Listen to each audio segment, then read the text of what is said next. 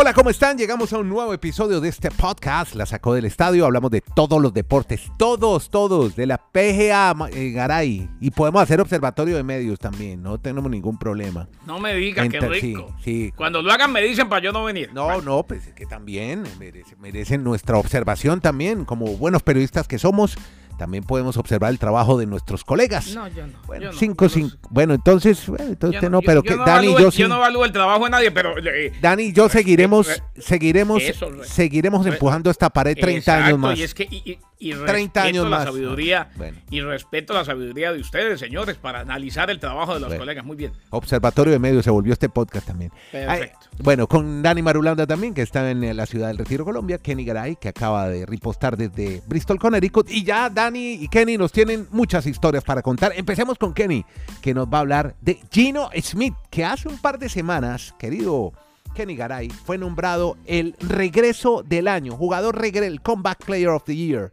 Y ahora parece que también se viene por una renovación astronómica, gigantesca en la NFL. Ahora sí, Kenny, desarrolle su historia. Y se lo merece, don Andrés. Un abrazo a usted, al gran Dani Marulanda y a todos, desde Alaska hasta la Patagonia, desde Arica hasta Punta Arenas. Antes, nota aparte. Sí, señor. Doña Cata, la Cata. esposa de nuestro compañero Andrés Nieto. Eso. Happy birthday to you, many Muchos blessings. Eso. Que Dios nos permita tenerla muchos años con mucha salud, disfrutando de usted y se merece un premio. Se merece la Cruz de Boyacá, dirían en es. Colombia, por aguantarse al señor Nieto. Eso, más catas, menos Dibu Martínez. Muy bien, y el mundo será mejor. No, y, y- y menos, y menos Nicos Echeverría, Ah, bueno. hacen lo mismo. Bueno, eh, jugador del regreso del año, como usted lo decía, mi No, no, estimado. no, no. Lo digo, lo digo es con cariño, perdón. Ya, Yo también sí. con cariño, yo, Bueno, yo todos con cariño y lo de Cata con más cariño. Bueno, El jugador regreso del año en la NFL, eh, usted lo decía, hombre, sí, y, y esta mañana lo hablábamos con los colegas de la cadena SER en España, con su amigo José Antonio Posetti y demás, ajá, eh, si le hubieran dicho a Gino Smith, a Gino Smith, a él, ajá. unos meses antes de que iniciara la temporada, que le iba a ir también el ser, no solamente se hubiera reído, quizás se hubiera puesto de mal genio, se hubiera enojado, como diciendo, no se burlen de mí, que yo sé que mi oportunidad ya pasó. Pero la vida es así, Andrés, Claro. y hay que perseverar, y hay que perseverar alcanza. Claro. Eh, no solamente cumplió con una gran temporada, sino que el premio a esa gran temporada es un acuerdo de tres temporadas y 105 millones de dólares. Qué bárbaro. Este convenio incluye 52 millones de dólares en el primer año. Las partes ya habían expresado optimismo de que alcanzarían un acuerdo. Smith, 32 años, la mayor sorpresa de la campaña 2022. Fue invitado al Pro Bowl, regreso del año, pasó la mayor parte de las siete campañas pasadas como suplente. Eh, había dejado un mal sabor de boca cuando fue titular en los Jets de Nueva York. Sin embargo, se ganó el puesto de titular de los hijos luego del canje que envió a Russell Wilson a los Broncos de Denver, superando al amplio favorito Drew y entregó una de las campañas más prolíficas en la historia de la franquicia. Ese es Gino Smith, el hombre que regresó en un deporte en el que no se vuelve en una posición hiper complicada a ser protagonista en la NFL como quarterback con los hijos de Seattle. Y seguimos con grandes historias de NFL, grandes contratos. Y ahora vamos para New Orleans porque Dani Marulanda nos cuenta el rollo de Derek Carr. Se meten los mejores contratos de la NFL para esta temporada. Dani, ¿cómo le va? Bien, Andrés, así es. Vamos a hablar de Derek Carr, pero venga, antes, señores, ustedes no pasan páginas, que estoy escuchándolos y creo que me quedé todavía en el episodio anterior. ¿Por los qué? mismos detalles, las mismas situaciones. No, pues por todo lo que ustedes hablaron. Ajá. Hombre, Cata realmente sí se va a ganar el cielo. Pero, pero. O lo van a canonizar. Oiga, pero usted Hoy me que está dando una cumpliendo años, imagen como si aguantarse. fuera insoportable. O sea, tipo yo soy No, más pero- maleable y pero- más buena no, gente pero que hay. Nieto, Como me decía Sandrín, no, más no, bueno no, que el pan. O sea, yo. Sí, pero por qué- Nieto, ¿Cuál es el problema de ustedes conmigo? Nieto, Ya. aceptemos el regaño Sí, de yo Marulanda soy- yo porque soy- verdad yo- seguimos con lo mismo. yo Ayer soy Maduro, muy- acepto el regalo, siga. Yo soy hasta buen tipo, me. Yo soy Bueno, querido. Vamos, pues. Buen marido. No, es un, es un No, querido, sí pues, es, usted es un tipazo, tipazo. pero- Ah, bueno. Un tipazo. Pero ustedes me están Bueno, dejando una imagen que, ante usted nuestro sabe que yo lo suyo se lo tengo siempre porque usted es un tipazo. Sí, muchas gracias. Antes de hablar de Derek Carr, venga, un, un solo detalle de Gino Smith, que fue el que me pareció más impresionante, de esos 52 millones que nos acaba de reseñar Garay, que va a ganar por el primer año de los tres. O sea, en el convenio, en el primer año ya tenía asegurado 52 millones.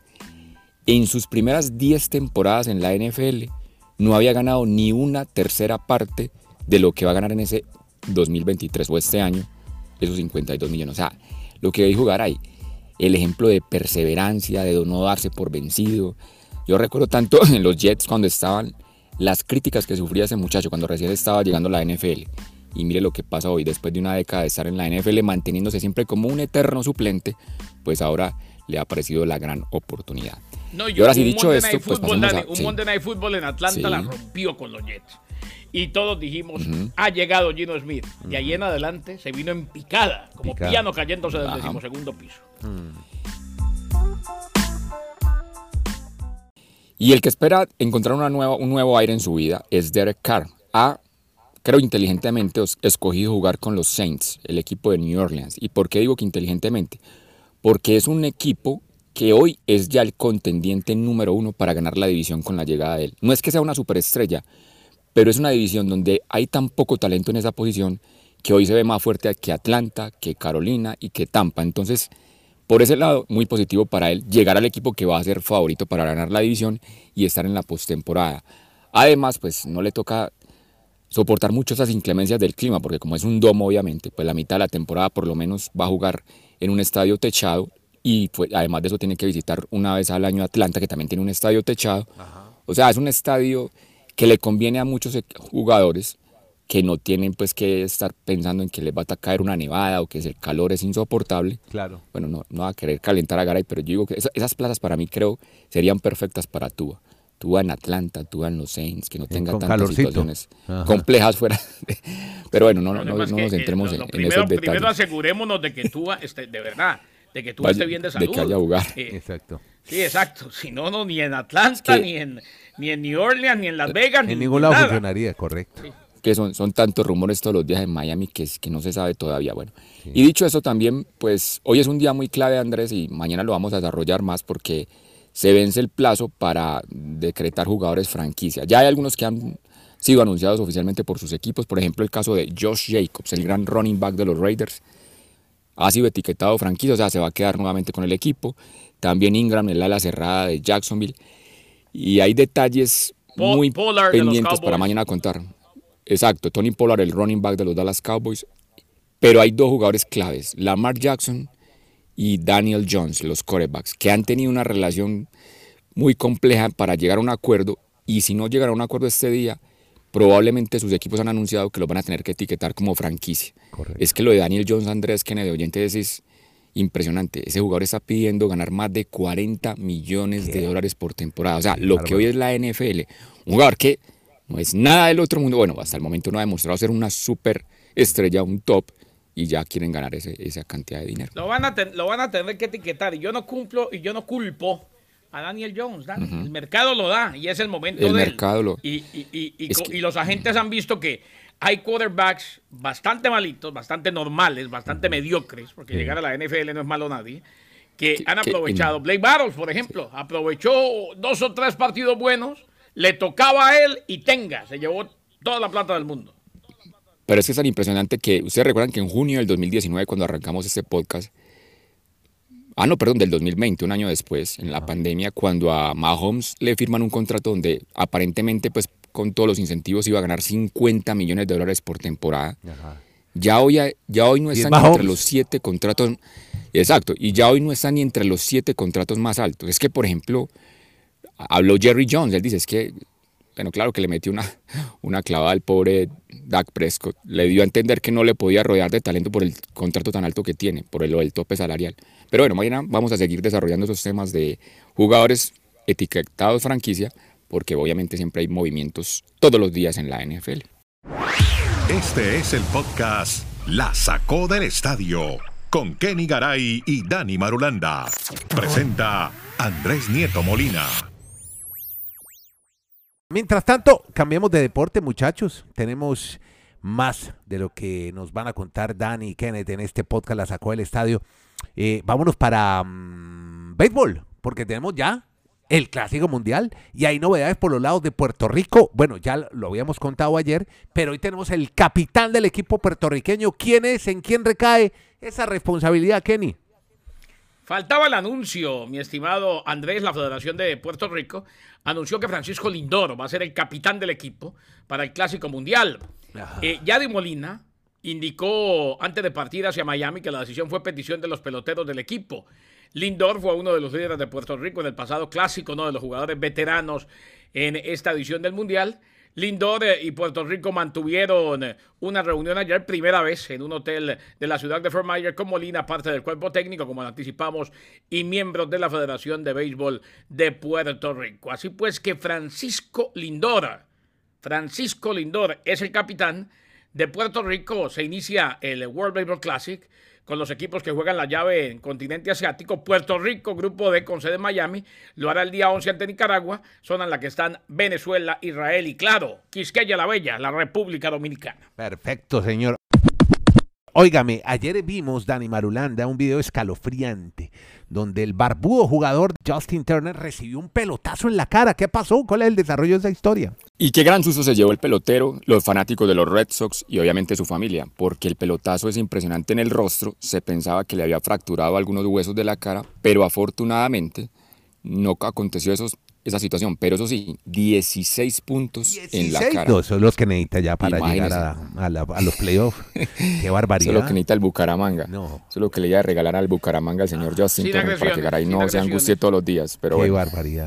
16 puntos. Justin Turner Pero recordó- le, le- la Sí, cara le recordemos- quedó con algún Sí. problema, una cicatriz Imagínese. en la cara.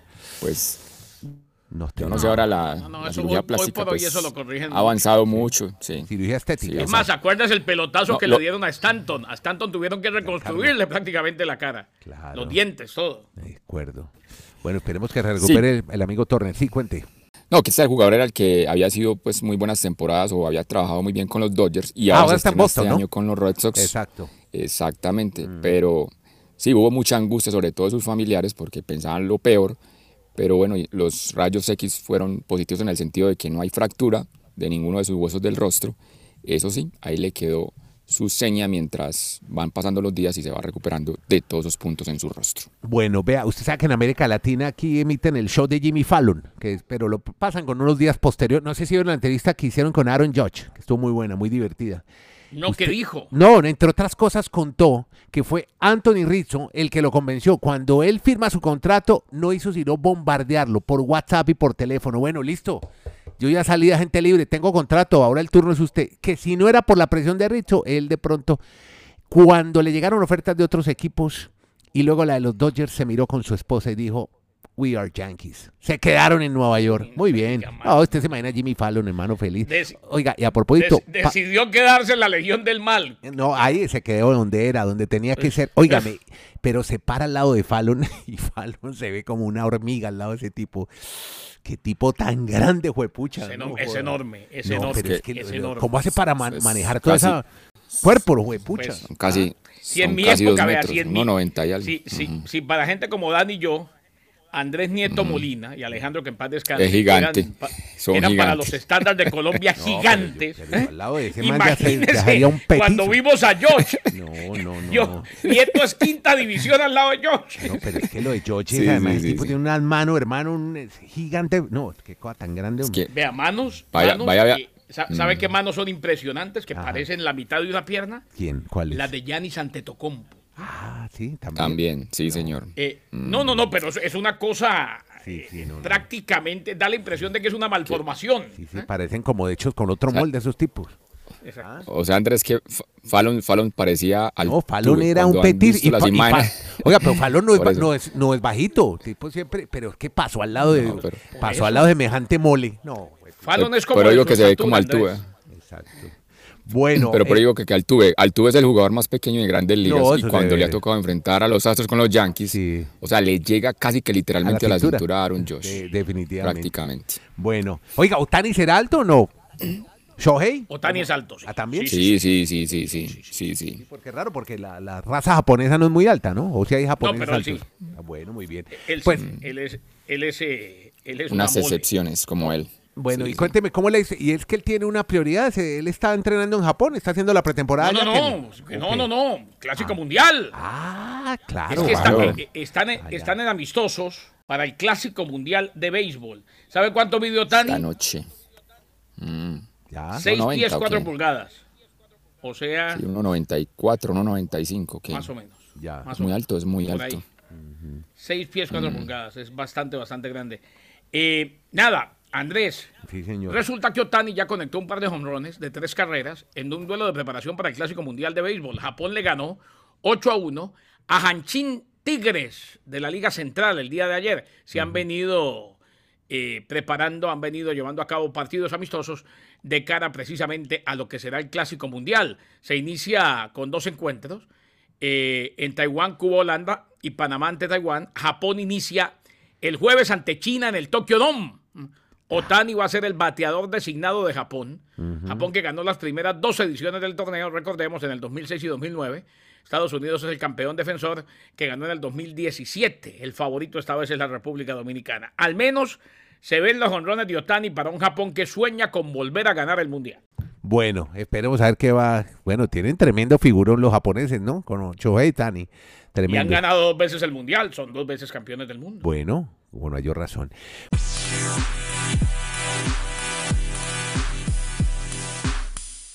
Bueno, nos vamos de béisbol. Ahora metámonos en baloncesto. Dani Marulanda tiene historias de Donovan Mitchell, que el tipo no se cansa de anotar con el equipo de los Cavaliers. Va, le va muy bien a Donovan Mitchell en Cleveland, en la sede del Salón de la Fama del Rock and Roll, Dani. Está imparable Donovan Mitchell. Muchos cuestionábamos por qué habría, habría elegido a ese equipo, pero yo no sé, se siente como muy en condiciones perfectas o, o con una situación muy agradable porque lo que está haciendo cada noche es impresionante con Cleveland. Es el octavo partido Andrés Kennedy Oyentes en el que anota por lo menos 40 puntos. Las estadísticas que maneja la NFL nos dan a entender que hace más de 50 años, nos tenemos que ir hasta la década del 60, no había un jugador en la, en la NBA mejor que tuviese 8 partidos con lo- por lo menos 40 puntos estrenándose en un equipo. O sea, y eso que la época de los 60 era muy diferente el, ba- el baloncesto.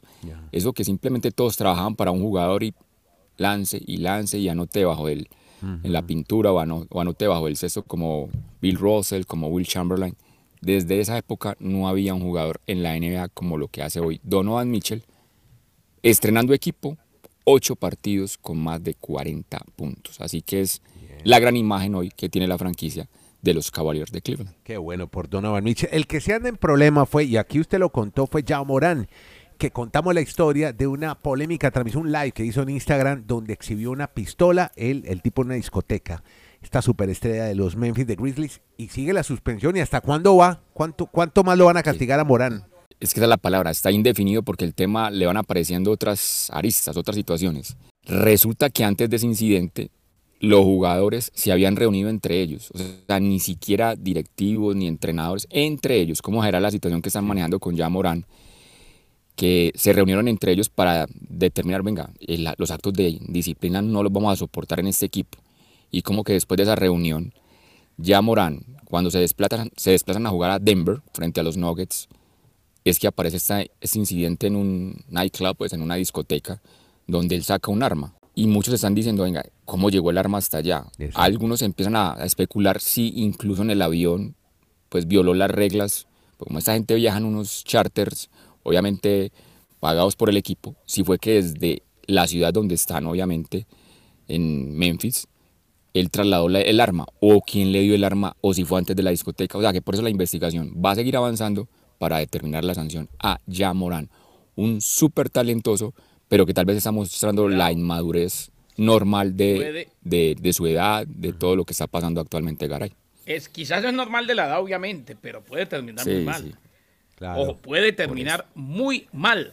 Eh, y, eso, y eso simplemente ratificando una cosa, Andrés. Sí, señor. Eh, a mis hijos, a sus hijos, a los hijos de Dani, a- los educamos en la casa. No me salgan con el cuento de que no. Es que eh, ese es el ejemplo a seguir de los muchachos. No, no, no, no. O sea, ya Morán es un jugador de baloncesto, pero las bases vienen de casa. Ese tipo de, de- actuaciones, ese tipo de comportamientos es prueba de que, de que los fundamentos no están bien puestos. Entonces el puente se empieza a tambalear. Podcast La Sacó del Estadio. En Twitter, arroba La Sacó Podcast.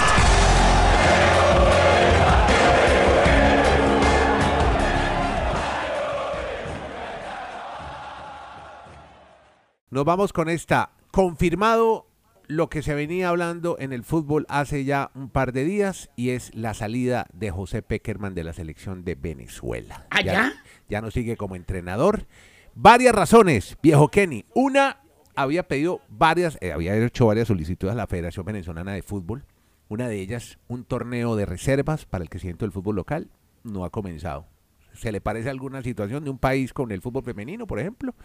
La, la- se quejó de la falta de predios acondicionados, instalaciones, nunca llegaron.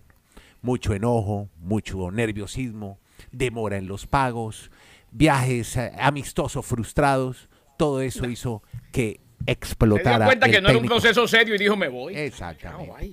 Entonces ya no es más el entrenador de Venezuela. Acaba de confirmarse esa información, Pero, ese rollete. mm, sí, señor. Cuente, Dani. Entonces Pero esos son los argumentos que están dando de, esos son los argumentos que están dando Sí. de parte de no, de Peckerman. Peckerman, sí, de la, la ¿Por qué- interna. ah, ¿Por qué no, por qué no, Mm.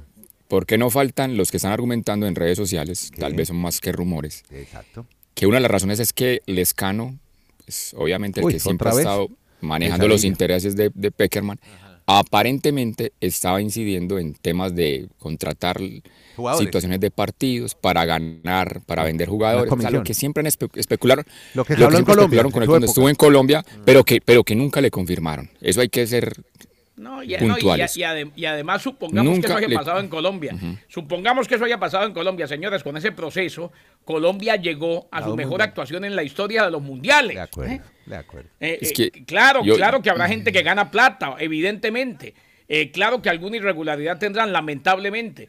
Pero esto, esto que en Venezuela lo que a mí me queda claro, o sea, independientemente de que no lo vivimos desde adentro, se dio cuenta que el proceso no era serio y que lo que le habían prometido no se lo iban a cumplir. Como cuando el bolillo llegó al Bucaramanga, que el presidente no se dejaba ver y cuando llegó a Barlovento, ya me contaron cómo fue, a las instalaciones, Sí. el, eh, muy bonito por fuera, pero por dentro las camas estaban No había nada. caídas, Sí. todo, todo estaba desordenado, No. ahí no podía convivir nadie, o sea, todo mal. Todo mal, todo mal. Y es que, Bueno. es que además aquí, aquí lo comentamos cuando fue nombrado el, el entrenador de Venezuela, que era una apuesta muy arriesgada. Claro. Pues no solo tal vez por el, el historial, el performance de Peckerman en Argentina, con Colombia, en sus procesos de trabajo, porque es que llevar a Venezuela a un primer mundial, yo siempre he insistido, es muy difícil cuando los niños sueñan con ser beisbolistas de grandes ligas.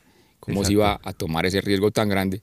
Si todavía el fútbol sí es algo que tiene un nicho, un mercado en Venezuela, pero no es tan importante como otros deportes en ese país. Bueno. Dani, pero más, más allá de eso y antes de irnos, eh, Sí, señor. eh, riesgo no es tanto porque Peckerman ya ha sido un tipo triunfador, o sea, si, si fracasó no sería el primero que no, no logra el objetivo en Venezuela. Pero, pero, hombre, usted sabe lo que es, sabe qué es lo que, lo que termina eh, eliminando posibilidades de que siga, eh, es el tema de que no es un técnico de estómago. Entonces, cuando no es un técnico de estómago, un técnico serio, un técnico que sabe que va a hacer su trabajo, hombre, dice, no, yo a esta altura de mi vida, ¿eh? y con toda la plata que he ganado no me voy a amargar la vida esperando que me digan que sí para aprobar X o Y proyecto y, y poniendo en riesgo mi nombre, ¿no? Eso no. De acuerdo. Muy bien, Kenny. Yo soy víctima de, mi- víctima Oiga. de mi propio No, de pronto, le De El otro día, el, el otro día, anécdota de, de la Saco Podcast, estuvo pasando unos días aquí mi cuñado, amigo suyo, Francisco Ortega, Don Pancho. y resulta Ajá. que el doctor Sí. eh, eh, le dijo, Sebastián fue y le dijo, mi hijo, le dijo, no, ese Magallanes, porque estaba viendo Copa Libertadores, ese Magallanes no es de Punta Arenas, ese Magallanes es de una colonia. Sí, Con una comuna, un- comuna. De una comuna, comuna, exactamente, colonias en México, de Exacto. una comuna en Santiago. Exacto. ¿Por qué? Porque yo le había dicho, después de que el señor Nieto me Sí, abrió que- el camino y me... Y, y- y él le dijo, no, ¿cómo se le ocurre a su papá? ¿Qué- Eso es de? Punta Arenas. ¿eh? ¿Pancho dice Y que es de Punta Arenas? No, pero póngale cuidado. Y entonces, ¿quién ganó el argumento? Papá. Fuimos y buscamos. Es el equipo de San Bernardo, tal y como usted dijo, señor Nieto. Bien, bueno, pero qué, qué raro que Pancho desconozca el tema, ¿no? Para que vea, No, para que vea. bueno. O sea que todo, todas las vueltas que dimos para ponerlo en San Bernardo, ahora ha habido uno de allá y seguía diciendo que era de Punta. Exactamente.